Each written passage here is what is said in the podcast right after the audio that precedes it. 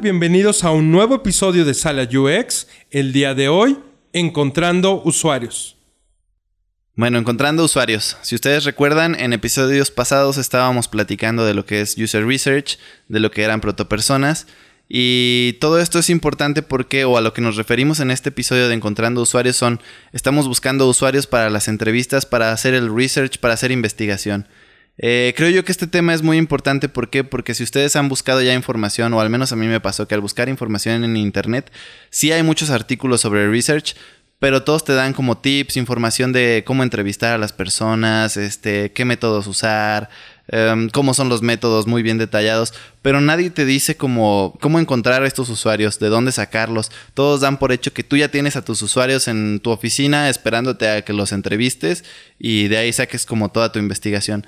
Entonces, creo yo que es importante que lo sepan encontrar e identificarlos.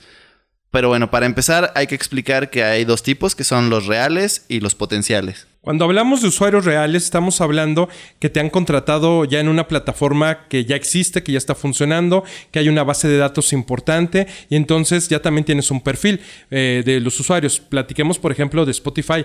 Eh, ellos ya saben cuáles son los hábitos de consumo de la música de sus usuarios, cuántas horas están pasando al día o a la semana escuchando música, qué tipo de artistas, cómo forman sus playlists y demás. Pero esta es nada más la información que nosotros vamos a obtener cuando ya el proyecto existe, cuando ya está andando. Entonces aquí es mucho más fácil tener a los usuarios reales pues en un proyecto que ya está de alguna manera consolidado o que ya funciona. Sí, claro, y aparte es muy fácil porque no solamente tienen como sus datos de consumo y así, sino que tienen sus datos personales, cómo contactarlos. Entonces es mucho más fácil acercarte a ellos y decirles, ¿sabes qué? Queremos entrevistarte o aplicarte, bueno, esta encuesta o si nos puedes ayudar con esto. Pero cuando no es así, necesitamos buscar a los usuarios potenciales.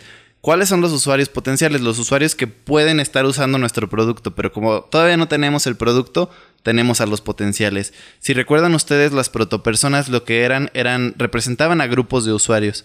Entonces, por eso son importantes en este tema, porque nosotros conociendo a este grupo de usuarios, sabemos quiénes son nuestros usuarios potenciales, sabemos, si recuerdan el ejemplo que decíamos del cajón de estacionamiento para el estadio de béisbol y los partidos, este, retomando ese ejemplo, podríamos saber, por ejemplo, que nuestros usuarios potenciales son personas de 25 años o los ejemplos que estábamos dando en el episodio pasado que tienen camionetas, que tienen hijos, que llevan carriolas.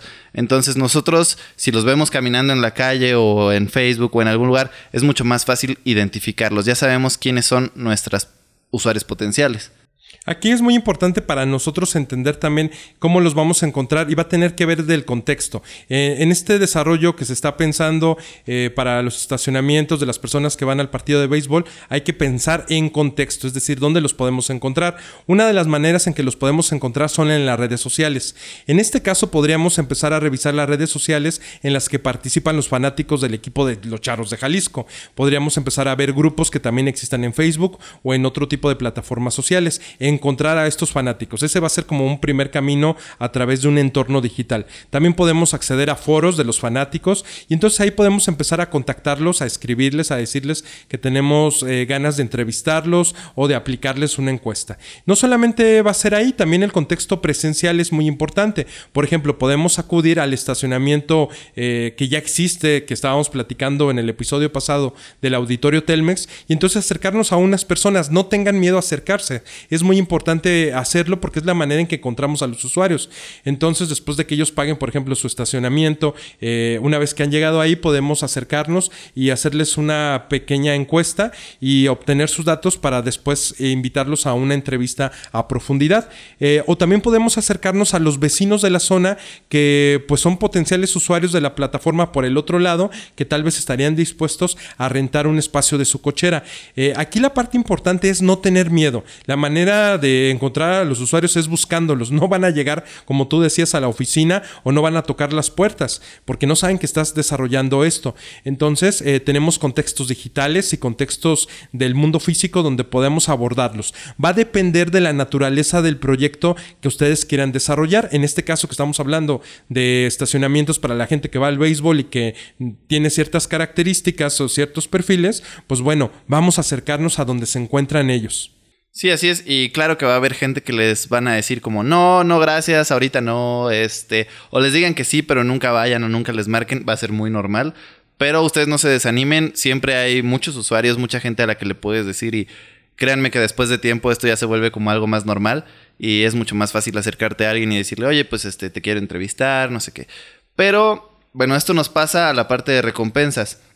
Aquí es muy interesante porque podríamos jugar con este tema. Si estamos hablando, por ejemplo, que esto va en torno al béisbol, pues podrías incluso eh, dar un llavero, un afiche, algún elemento relativo al béisbol. Si tal vez no tienes el patrocinio directo o el apoyo del equipo de los Charros de Jalisco, podrías buscar eh, algo que le pudiera interesar a los fanáticos del béisbol, este, darle calendarios de la temporada, este, aunque no estén brandeados con el equipo, pero que sean informativos. Entonces, también puedes otorgar eh, tarjetas de regalo como de Amazon, por ejemplo, para compras, después de que ya realizaste la entrevista, que será uno de los episodios que abordaremos más adelante, el de la entrevista, eh, qué tipo de preguntas hacer. Pero la parte de la recompensa es siempre declararle al usuario que hay una recompensa. Entonces puede ser como una tarjeta de iTunes, de Spotify, este, de regalo de Amazon. Entonces es un pequeño aliciente y además también hay ciertas personas que les gusta, sin que haya una recompensa de por medio, quieren contribuir o quieren ser parte de un nuevo proyecto que nace sobre todo si son de entorno digital. Entonces hay que platicarles de qué tratan los proyectos porque se pueden interesar. Sí, claro, y la verdad es de que va a ser mucho más fácil que una persona se anime a decirte eh, o a contestarte una encuesta o a estar contigo en una entrevista. Si tú le dices que va a haber una recompensa, como bien dices, pueden ser como tarjetas o así, todo va dependiendo del proyecto que tú tengas. Si es una entrevista, muchas veces le puedes decir hasta como, ven, ¿sabes qué? Te veo, no sé, en un Starbucks y yo te invito a un café. Entonces, esa puede ser su recompensa. Simplemente desde ahí ellos dicen, bueno, me van a invitar a un café, un café gratis, pues va, solo voy y le respondo unas preguntas y ya, es muy fácil. Este, pero bueno, cuando tú tienes como ya tus usuarios o ya te respondieron, eh, es muy probable que, por ejemplo, se registren en tu aplicación. O si tú ya empezaste con tu proyecto, si es un proyecto que ya existía, eh, muchas veces, y es muy común, y siento que todos lo hemos visto, tal vez no le hayan prestado atención, pero si tú te registras en alguna página o en alguna aplicación, al final siempre junto con el acepto los términos y condiciones, hay otro apartado muy común que dice como, ok, este, quiero enviar mis datos a, no sé, los dueños de la aplicación y acepto que, no sé, me contacten si hay este, necesidad de hacer como alguna entrevista o para futuro, como para obtener feedback. Entonces, eso es muy común y yo lo he visto mucho en aplicaciones y en páginas. Esto hace que los usuarios se autoinscriban, por así decirlo, en tu plataforma y tú ya sabes como a quiénes puedes contactar. Ellos te dan el permiso de utilizar sus datos y es muy fácil que tú te acerques a ellos y les digas, ¿sabes qué? Este, pues somos los de esta aplicación, tú ya tienes su correo, entonces le puedes mandar un correo y decirle, ¿sabes qué? Tenemos, somos los dueños de este producto o el equipo de este producto y queremos aplicarte una encuesta, te vamos a dar, no sé, si es un servicio, un mes gratis o algo así. Ya ustedes verán como qué le pueden dar, si es que le pueden dar una recompensa, si no le pueden dar recompensa, pues no importa, pero recuerden, siempre es más fácil que un usuario este, les conteste o acceda a tener una entrevista o algún método de user research si ustedes le dan una recompensa. Pero esta parte de la autoinscripción es importante porque, porque cuando tú desarrollas tu proyecto o tu producto, este, si tú le dices al usuario que pues, si te hace favor o si se quiere registrar, le das la opción porque esos no son campos obligatorios. Eh, pero si toman la decisión de si entrar o aceptar, o muchas veces todos le dan siguiente, siguiente, siguiente y no se dan ni cuenta, este, tú ya los puedes contactar y ya vas a empezar a tener como tu base de datos de usuarios para ahora sí en un futuro tú fácilmente puedas decir, ¿sabes qué?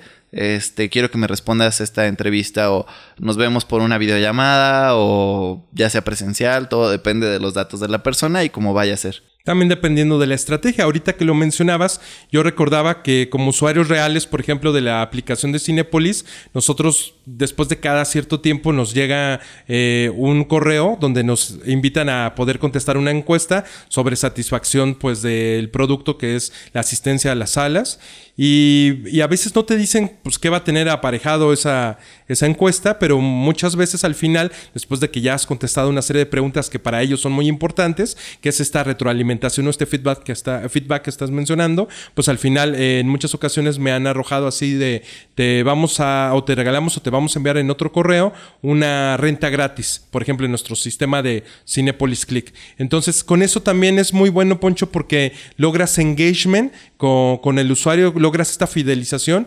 porque también la voz del usuario es muy importante. Hemos hablado que el UX está centrado en el usuario, entonces también es importante estar arrojando estas encuestas con su debido tiempo para generar esta llamada fidelización. Entonces yo me siento más comprometido con el producto o con el servicio cuando me están tomando en cuenta y aparte hay una recompensa. Entonces, eh, pues le queda perfecto al usuario y en este caso muy enfocado al usuario real y en la autoinscripción pues también sería importante señalarlo desde el principio la posibilidad de la o la existencia de la recompensa. Así es, pero bueno, entonces como conclusión, encontrar usuarios sí es muy fácil, sobre todo si ya tienes tú el proyecto o el producto hecho y están registrados o tienes los datos de estos. Pero si no, necesitas encontrar usuarios potenciales, para eso nos sirven las protopersonas. Ya saben que podemos encontrarlos en redes sociales, comunidades o hasta presencialmente, como decía Goyo hace un momento, de ir al estadio y acercarse a las personas o a la gente que vive por ahí cerca, que son los que van a rentar la casa. Este, entonces el contexto, el contexto es muy importante. También, si tú estás desarrollando un, un producto, dejar que los usuarios se autoinscriban y te den sus datos para después tú contactarlos. Y siempre tratar de darles una recompensa para que estén felices y te respondan todas las preguntas y estén tranquilos. Muy bien, Poncho. Y también estamos en redes sociales. Así es, estamos en Facebook y Twitter como Sala UX Podcast, en Instagram como Sala UX. Recuerden seguirnos o suscribirse si nos escuchan en Spotify o Apple Podcast. Y bueno, pues nos escuchamos para la próxima. Bye bye. Hasta luego.